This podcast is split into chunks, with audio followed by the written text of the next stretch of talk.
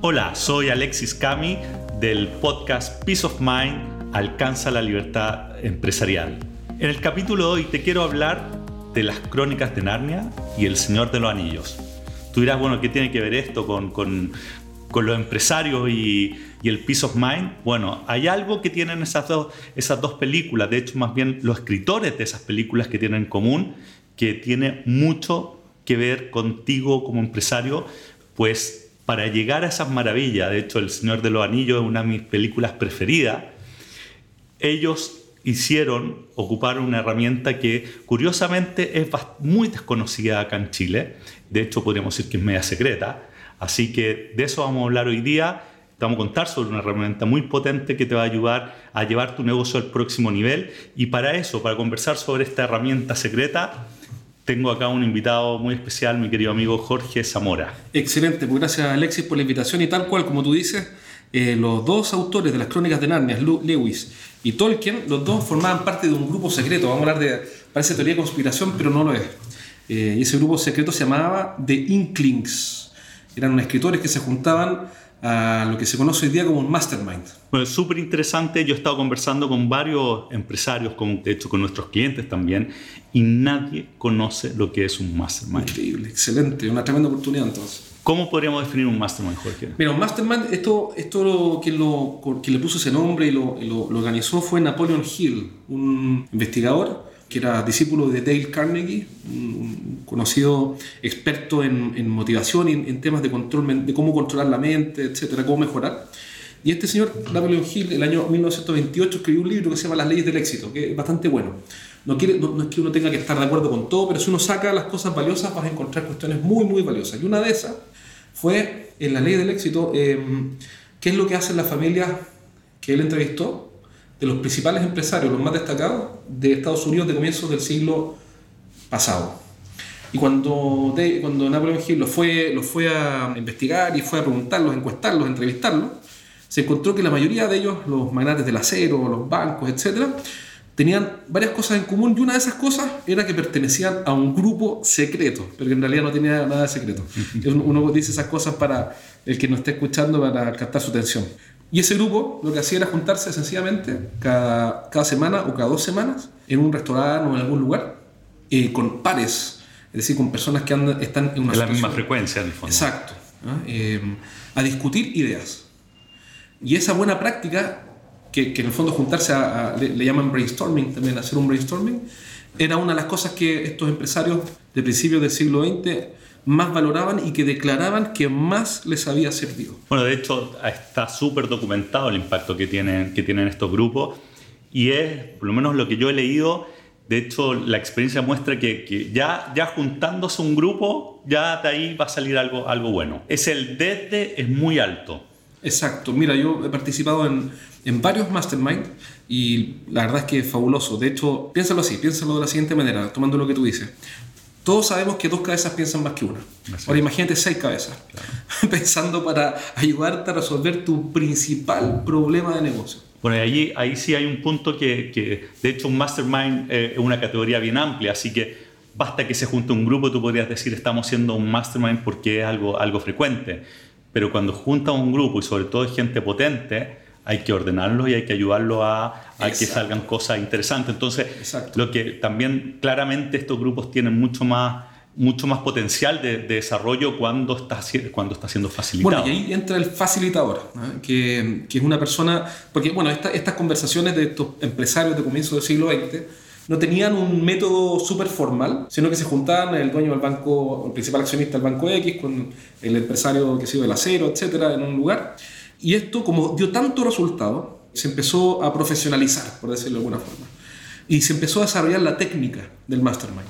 Y esa técnica se empezó a pulir. Uno de, los que pulió esta técnica fue el propio Napoleon Hill, después otros que, que vinieron después, pero en resumidas cuentas, eh, para que funcione muy, muy, muy bien, esto tiene algunas reglas. Y esas reglas son, por ejemplo, que hay un facilitador, que, mm, que, va asignando los turnos, hay turnos y hay tiempos para exponer el principal desafío de mi negocio. El y, primer dolor que tiene en ese momento la persona. Exacto. Y, y, y, se divide el tiempo en la, en la, cantidad de gente que está participando, ¿cierto? Y cada, en cada slot, en cada parte del, de esa reunión, están todos enfocados en el problema de, que, que, está enfrentando esa persona en particular. Exacto. Por ejemplo, si este fuera un mastermind, eh, somos seis personas en este minuto, y tú estás, y, yo soy facilitador y te preguntaría a ti, bueno Alexis, ¿cuál es el principal desafío o restricción de tu negocio que trajiste preparado para exponer hoy?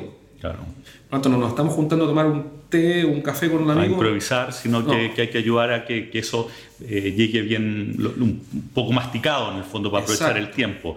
Pero no es de mucha pega entre medio. La, la, idea es que sea en el fondo concentrado ahí y, y, las buenas prácticas, por lo menos que, que, he visto yo, es que en el fondo lo importante también es que salgan compromisos a partir de, Exacto. esa uno, de uno de los principios que hace que en el mastermind cada uno de los participantes salga fortalecido, muy, muy fortalecido, es que cada uno de los quienes participamos nos comprometemos a dar un paso. Un paso, claro. No dos, ni tres, ni cinco, uno. ¿Por qué? Porque lo que buscamos son grandes efectos acumulados. Entonces imagínate un empresario que nos está escuchando, por ejemplo, ahora, y que mm, tiene un proyecto. A todos nos pasa, yo también tengo una empresa y siempre tengo proyectos. Pero el día a día te va deteniendo y te van pasando cosas y estos proyectos, estas grandes ideas que cambian todo, eh, las que cambian todo quedan en una carpeta o en un cajón en el fondo y no lo sacan. Si yo entro en un mastermind y expongo este caso, yo me comprometo contigo y con cinco o seis personas más a ver dado un paso en la próxima reunión. Y además estoy pagando. Entonces, porque obviamente esta cuestión hay que pagarla. Entonces estoy pagando en montos que son súper razonables, pero estoy pagando. Y cuando vengan 15 días más a exponer, vas a estar tú cinco personas más mirándome y yo voy a decir, no, mira, la verdad es que no tuve tiempo, es impresentable. Claro, claro. Entonces tenemos accountability, para eso es lo que te quieres decir. Lo, lo, otro importante en esto es que, que, el ambiente sea un ambiente seguro, ¿no? para, para, que en el fondo haya confianza para contar realmente cuáles son los temas y no y no en el fondo guardarte. Eso habla también que el mastermind no puede ser de competidores, por ejemplo. Exacto, no puede ser un lugar donde yo perciba riesgo, sino que todo lo contrario, una red de apoyo. Eh, y por ende, claro, el facilitador eh, ahí tiene que entrevistar a cada participante, no cualquier persona entra, porque como tú bien dices, puede haber dos personas que sean competidores y no van a tener el espacio seguro. Y eso, y, al final lo que ocurre es que cada uno eh, comparte su visión. Por ejemplo, tú dices, obviamente, sabes que tengo un problema Hoy día mi problema, que yo fui uno hace un tiempo atrás acá en Santiago, y uno de los participantes dijo, mi problema hoy día es la huelga que acaba de comenzar en mi empresa. Y otro dijo, yo acabo de terminar mi segunda huelga y tengo una cantidad de experiencia en manejo de huelga enorme.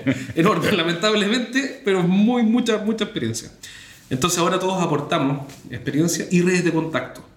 Claro. Que es súper interesante porque parte de la metodología es que eh, cuando yo necesito algo, eh, le pregunto, ¿alguien de ustedes conoce a alguien que me pueda ayudar con, con el manejo de, de crisis, con las huelgas?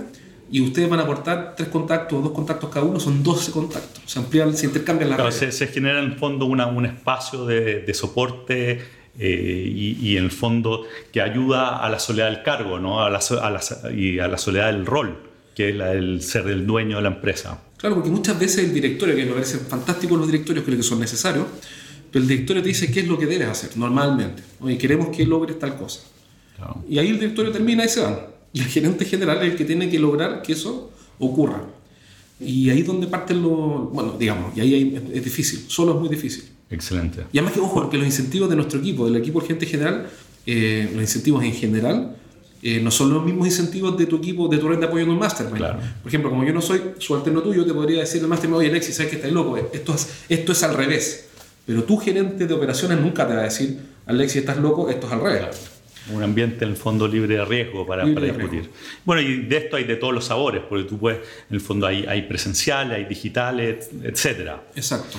Súper, súper interesante. Bueno, esto es Mastermind. Hay, hay distintas ofertas ¿no? en esto. Tú puedes tomar por, por internet, hay empresas que se dedican a esto. Sí, sin duda. Y así que bueno, la recomendación, miren esta herramienta porque es muy potente, en general no es de alto costo, sino que es bastante razonable y tiene un beneficio tremendo. Tremendo. Yo- tremendo, mira, yo he estado en Mastermind, honestamente, desde hace unos 5 o 6 años que no, no- no he salido de un Mastermind. Eh, la mayoría digitales. Eh, digitales quiere decir que me conecto a una cierta hora, etc. De hecho, yo también tengo mi propio Mastermind para temas de marketing y ventas. Lo que te quiero decir es que no me imagino, honestamente. Es una gran recomendación. ¿ah? De parte mía, Mastermind en Marketing con Ah, Jorge sí. Zamora. Sí, y gracias por la recomendación, efectivamente. Eh, pero yo no me imagino, honestamente, no me imagino aunque va a sonar raro lo que te voy a decir, no, yo- no- no cabe en mi cabeza no estar en un mastermind. Por el valor que tiene. Por el valor que tiene, o sea, no me lo imagino, no, no, no. Bueno, de hecho te aprovecho de comentar que, que nosotros también aquí en la oficina tenemos nuestro propio mastermind que está dirigido 100% sí a empresarios que están metidos en la gestión de sus empresas. Un grupo pequeño, son entre 5 y 6 en cada uno de estos mastermind. Nos juntamos dos veces al mes, cada 15 días, y ahí en fondo ocupamos tiempo para tratar los, desafíos que están enfrentando cada uno de ellos. Si a alguien que nos está escuchando le, le interesa participar de uno de nuestros mastermind, que nos mande un mail frubilar@trustbp de valuepartners.com y ahí les podemos mandar más información. Pero bueno, más allá de eso, lo importante acá es que participen de, de algún mastermind, ojalá presencial y liderado por alguien que tenga conocimiento en el manejo de, de grupo y, y sobre todo en temas de problem solving. Eso es lo que les quería contar en este episodio y pues nada, seguimos hablando, conversando en la próxima sesión. Así que muchas gracias y hasta la próxima.